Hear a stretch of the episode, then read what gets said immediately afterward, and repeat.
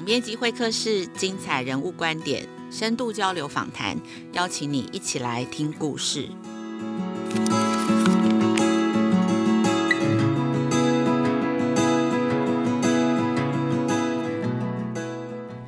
大家好，大家今天好吗？我是代班主持人邵文，总编辑休假，主编来代班。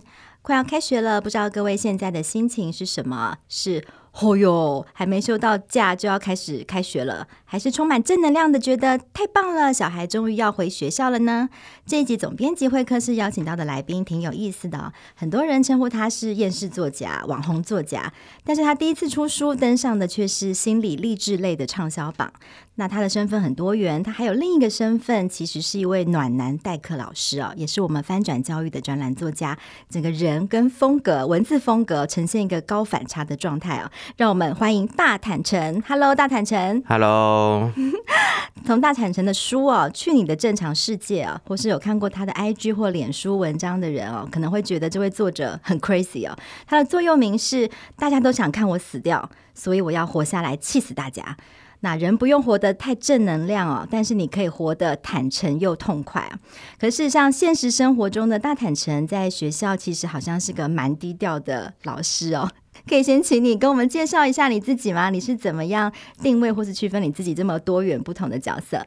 各位听众，大家好，我是大坦诚。那我我在国小担任导师，同时也是图文作家。国小老师的职业是工作，那图文作家是兴趣，这样子对。那我们看过你的书哦，《去你的正常世界》哦，从这个封面还有这个题目看起来，其实都非常的特别哦。就包括实际上大家可能对大坦诚的脸没有太大的印象，可是你看过他的书的人，应该都会有很深刻的印象。包括从封面开始，这个瞪大眼睛，然后张口咆哮的这个样子，就他自己画的这个图文哦。那他在书中里面哦。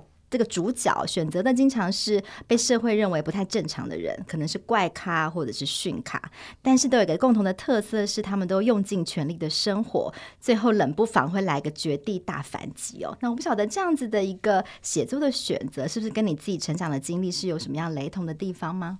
对，因为我成长的经历就是我一直在正常跟不正常之间在那边迷惘，因为有时候你会觉得说自己应该像其他人一样，那又有时候大家又希望你做那个最独特的自己。那当然我会写这样的文章，是因为就是从小到大的经历啦。我认为正常跟不正常不是一种绝对的答案，是一种选择。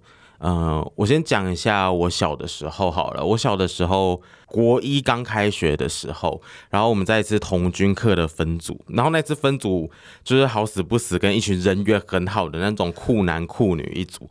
结果我记得里面有个酷女，她非常的会画画，然后结果酷女就帮每个人每个同组的那个其他酷男跟其他酷女。画了就是好像他们名字的徽章吧，然后留下我就是完全没画，然后我就问那个酷女孩，问她说为什么没有帮我画，她就说哦，因为你不酷，然后我就想说 凭什么？所以所以我那一天我就是帮自己画了一个超级爆炸大的徽章，怎么感觉还好像没有什么上到童军课了？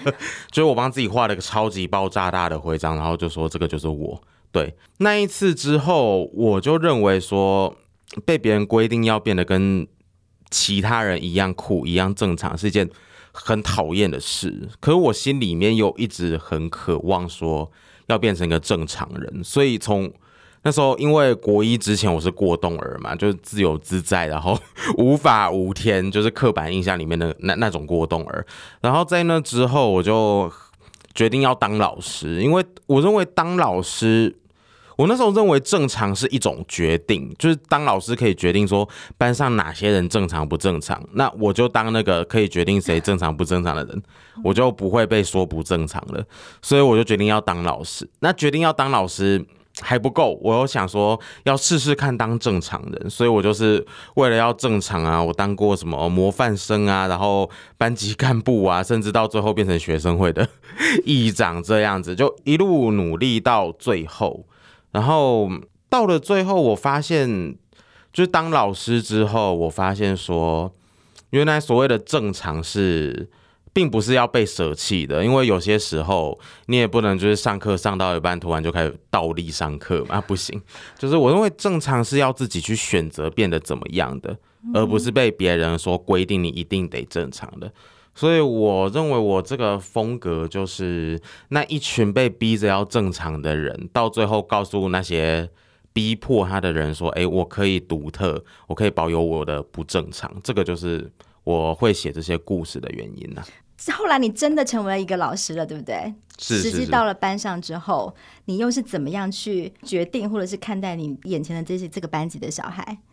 嗯，其实我一直都觉得班上每个小孩都有资格很自信的活着，无论他们是正常还是不正常。嗯、对，我在这边想到一个故事啦，就是我第一次当老师是我十六还是七岁。在夏令营当老师，然后结果那时候我的旁边是一个就是学习障碍蛮严重的孩子，然后那个时候好像有两人三角接力赛，然后我跟那因为我我胖，然后那个小孩子也有点胖胖的，然后我们两个就两人三角，然后。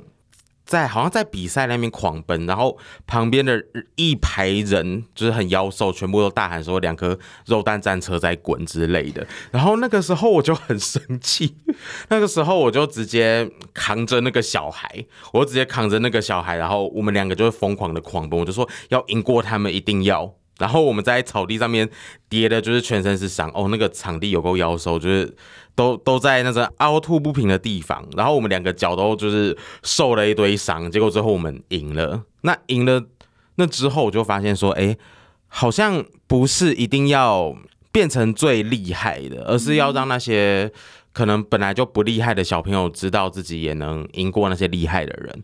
我觉得那是最重要。所以那个就是我。可能我的教育理念吧，对。那在班上就是鼓励比较不正常的小孩，我都是我会先让他们想一想，说如果今天你是别人，你会想跟自己当朋友吗？然后他们这时候就可以想说，哎，我有哪边可以改？那哪一边是我想改又改不掉的？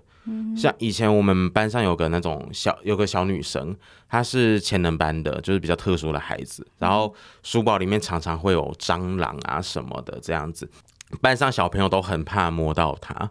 所以，可是那时候我就跟她讲，我就跟她说，你必须要让大家看到你的优点，然后缺点我们一起改掉。然后后来我就真的花了好久的时间教他去整理自己的位置，然后他有一点进步，我就会告诉大家。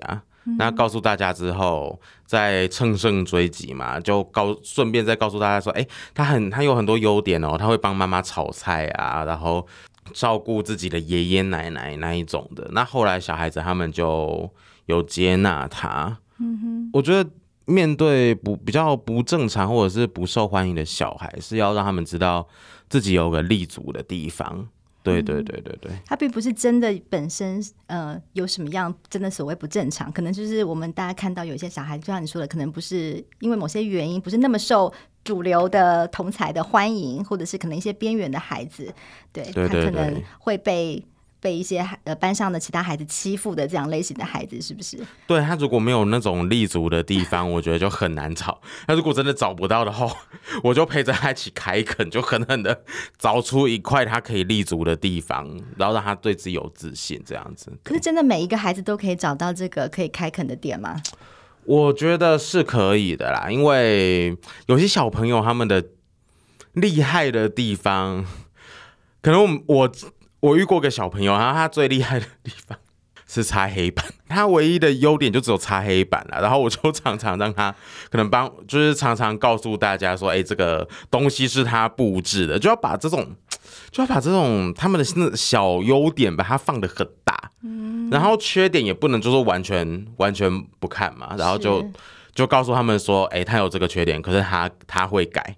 对，他一定会改这样子，因为我常常看你的脸书上面，有时候会分享一些你带班跟孩子相处一些有趣的事情哦。例如，你都有自己的方式，不管是鼓励孩子也好，甚至用他们喜欢的语言、韩团啊，或者日本动漫的一些方式去鼓励不同的孩子去找到自己的优点也好，或者是给他不同的任务跟角色。你可以分享这你是怎么做的？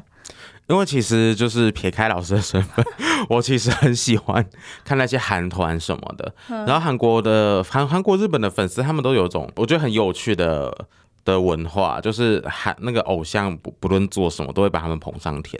比如说我有次在韩国的综艺节目，然后看到一个女明星，她好像她吃了泡菜饭卷吧，然后结果底下的网友就说。就说他是饭卷精灵之类的，所以，所以我就是很多词汇跟撞声词都是从他们那些稀奇古怪、五花八门的口号里面，什么小王子啊、小能手啊，然后小博士之类的，然后就把它弄在孩子身上，孩子会很高兴。譬如说，那个可能今天不常交作业的，今天交了，就说他是交作业小达人。你有曾经用这些口号帮助过这些孩子找到自信或者是的例子吗？呃，其实每个孩子都很爱啦。就是我，我每次 我每次喊完，然后他就说：“老师，你不要喊啦。”我就说：“好，那我真的不喊了。”他说：“不要，还是要听。”对啊，譬如说会拉小提琴的，然后他是提琴小王子啊，哦，或者是那个主动帮忙比较弱势的小学生的，我就说他是班上的小天使。哦，每个人都抢着当小天使。对，那。其实也，我觉得除了那些口号之外，也是要谈心的啊。像那时候我们班有个小女生，就是对自己极度没自信。嗯，可是她是那种就是长得也白白净净、漂漂亮亮，然后很会画图，甚至很会写书法的人。嗯，她就一直觉得自己不够好，好像爸妈工作很忙的样子，然后爸妈就没有时间去管她。那没有时间管她，她就以为是自己不够好，就想要引起注意，然后结果她就。上课他就会开始会捣乱啊，然后开始哦，他也很喜欢引起我的注意。好的，他他有时候上课会学我讲话，然后听说那个偷东西，爸妈会来学校处理。他为了要让爸妈来学校，他就偷东西。那后来我是他问他为什么，他一直觉得自己不够好，我就跟他说：“你的身体里面住着一个。”一百分的才华，那你就不要让自己表现的真的是像四十八分。然后他就很感动，太热烈盈眶的跟我说：“我真的有一百分的才华吗？”我就说：“真的，我保证。”然后后来他到学期末都是非常的自，就是已经不只是优秀，就是自由，就很上课也很认真，然后字什么的也写的很漂亮，这样子。对对对，所以是每个小孩都很希望被看到那个。自己很不错的部分哦，被被大人肯定哦。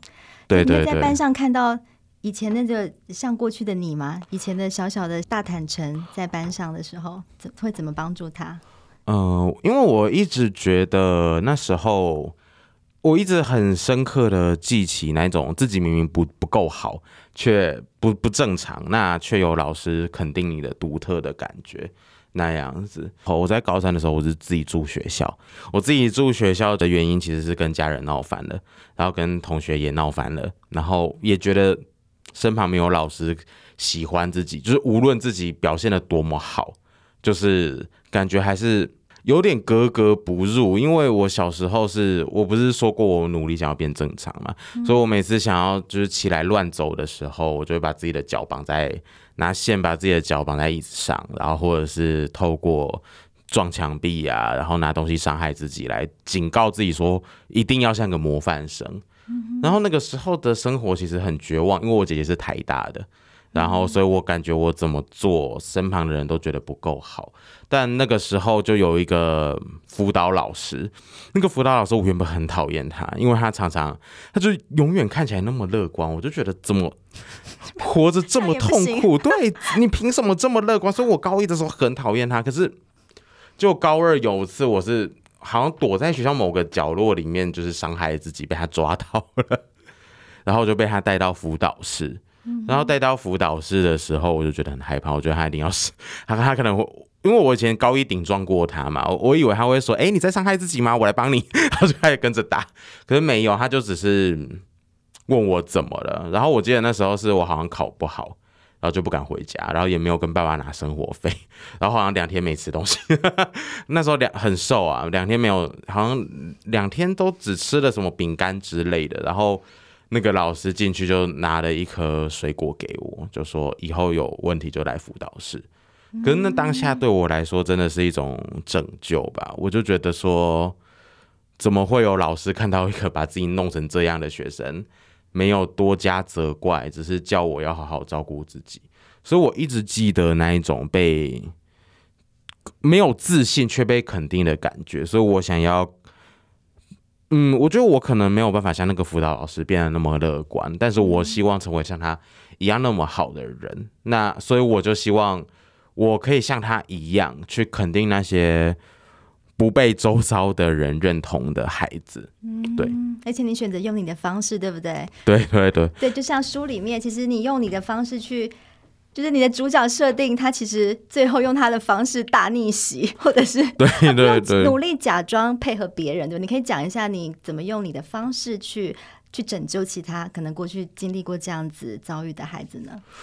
我觉得我身为一个过动很久的过动儿，我真的很讨厌大人，他们就是用一副说“哎，你们就跟我一样啊，就可以变得跟我一样厉害”的方式，就是叫你每天都要在那边正能量到不行哦，那个真的超烦。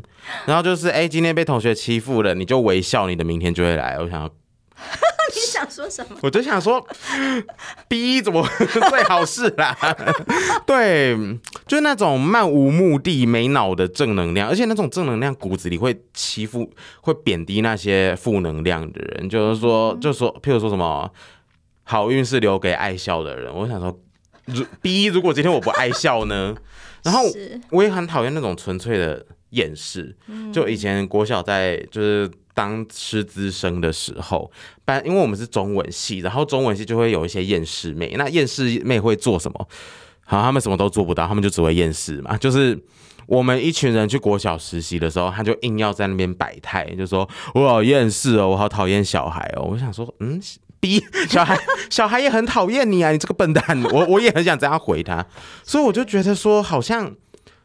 而且那些厌世妹还跟小孩说那个活着很痛苦之类的，我就觉得不可以这样。所以我的方式就是告诉那些用我自己的方式，可能我也是蛮厌世型的，可是我会告诉他们说，你可以不用那么的假装自己开心，但你可以哭着、跪着、爬着，你也能爬到自己想要的地方，这样子。不用假装自己真的很正能量爆炸这样子，可以用自己的方式，但是也不是所谓的就是放弃，或者是就像你说的无病呻吟，一直在抱怨，对不对？对，我觉得就是很像那一种，你要打扫你的房间，然后你打扫的很烦，可是你你一边打扫一边骂，然后一边咒骂世界，可是最后还是把房间打扫干净的那种感觉。对对对对对。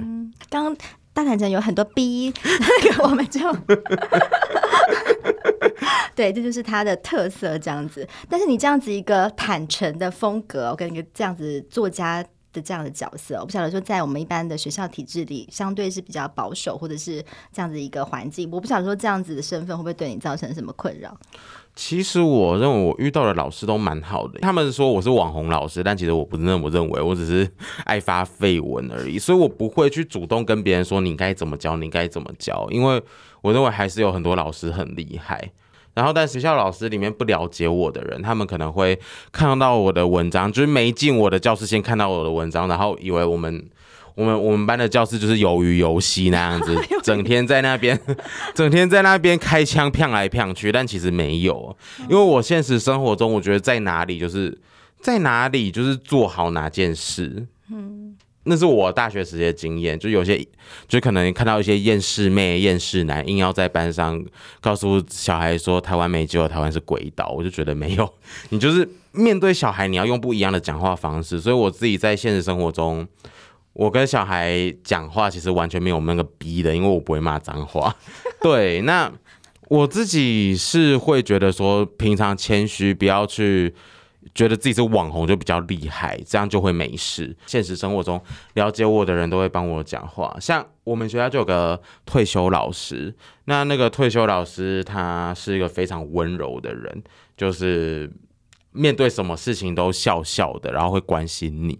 然后我在那个我自认为在那个退休老师面前已经就是装模作样装得很好了，然后结果在他退休的前一天。他跟我，我就是要送小礼物给他，然后他就跟我说：“我知道你就是大坦诚的，那你就放心的去做你自己想做的事吧。嗯”然后那时候我不想要哭的，结果我就忍不住哭了，这样子。为什么？就是觉得，哎、欸，就好像回到好几年前那种明明自己是不是那种主流，不是那种网红老师，不是那种教较真正取一二三什么之类的老师，然后还被这样肯定，所以就觉得很感动啊。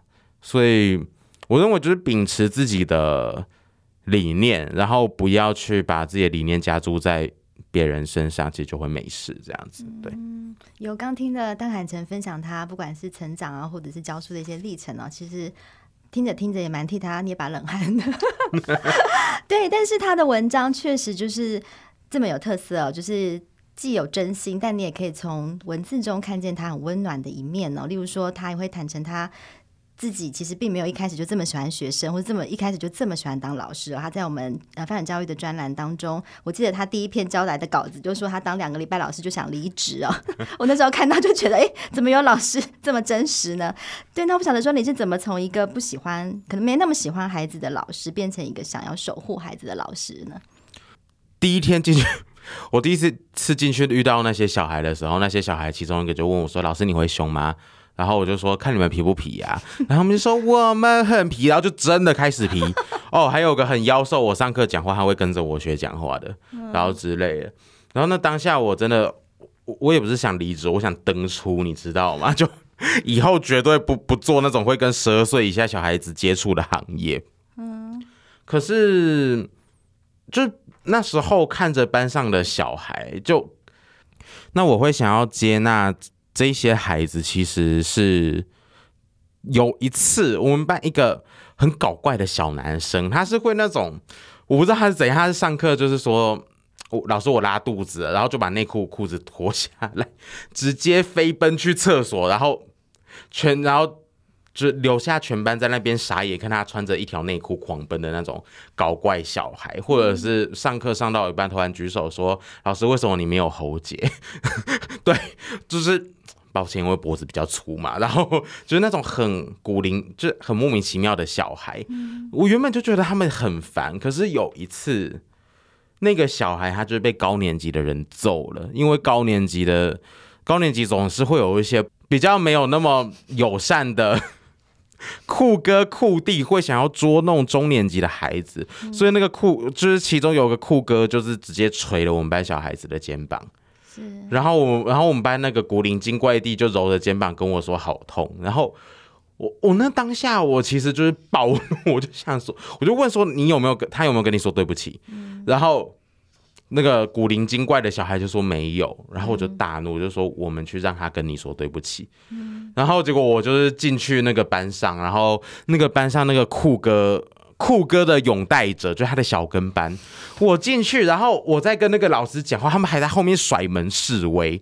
然后我讲完话，我就走到后面，我就说，我就说你们很会甩门是不是？来我班上甩，然后。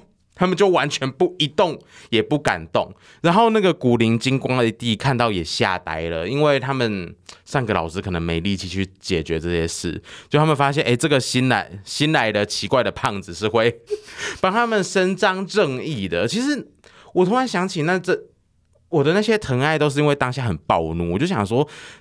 就是怎么可以有人就是欺负我们班的小孩？而且我跟其他比较资深的同事说的时候，他们就说：“啊，你们班小孩就是很奇怪啊。”我就说：“没有啊，是他们是对方先动手的。”然后我就觉得我们班这这群小孩，因为我觉得是后母班，他们被别人说是一群。很很怪的怪咖，然后别班的那些酷哥酷弟也以我欺负我们班为乐，我就觉得怎么会全世界都在逼我们班的小孩呢？我就想说那不行，我一定要让他们变成全台全台北是最幸福的那一群，所以那当下我就决定要让他们。快快乐乐的过完三四年级这样子，我觉得我就是要让他们幸福，我就是要让我们班小孩得意洋洋的过得很幸福给你们看，让你们气哭。对，就是很像你的座右铭哈。可是后来就是我不知道他们有没有气哭，可是那种当下就是为了要让他们幸福而努力之后，就会发现那些小孩子慢慢的认可你的，他们知道说，哎，你是很努力让他们。就是虽然会骂他们，但很努力为他们好的，就变成互相接纳。嗯，所以我至今仍然觉得他们是我最爱的一批小孩啊。听起来好感人哦，让自己的班上的孩子成为最幸福的那那群孩子哦。那最后我们可不可以请你，对啊，用你的大坦诚风格来送给那些现在可能被视为不正常，可能却努力想要正常活下去的那群人，可能不一定会是你自己的学生哦，可不可以送他们一句话呢？嗯，我想告诉那些就是没做什么却被别人就是排挤指责的人，我想跟他们说，就是你可以不变成成功的人，但不要因为那些人而觉得自己失败。然后你可以不用每天都脸上挂着笑容，但是不要让那些想要指责你的人让你掉眼泪，这样子。对。说的很好哦，我们今天再次感谢大坦诚来这边跟我们精彩的分享哦，让我们看到不一样的老师哦，还有作家的样貌。如果你想进一步认识大坦诚的话呢，除了看他的书以外，每个月他在翻转教育的专栏都定期有文章，那也请大家可以追踪锁定哦。他接下来要带的是一年级的 一年级，救命哦！应该会有更精彩的故事发生哦，有更多幸福的孩子。好，那可能会是 B B。最后，非人教育 Podcast 每周一三会更新新的节目，除了总编辑会客室，还有机智教师生活、翻转教育笔记、班级经营通等精彩节目，帮助老师可以利用零碎时间用听的学习。欢迎追踪我们的频道，喜欢的话也请给我们五星好评，或是想要听什么内容，也可以在留言区告诉我们。那我们下次再见。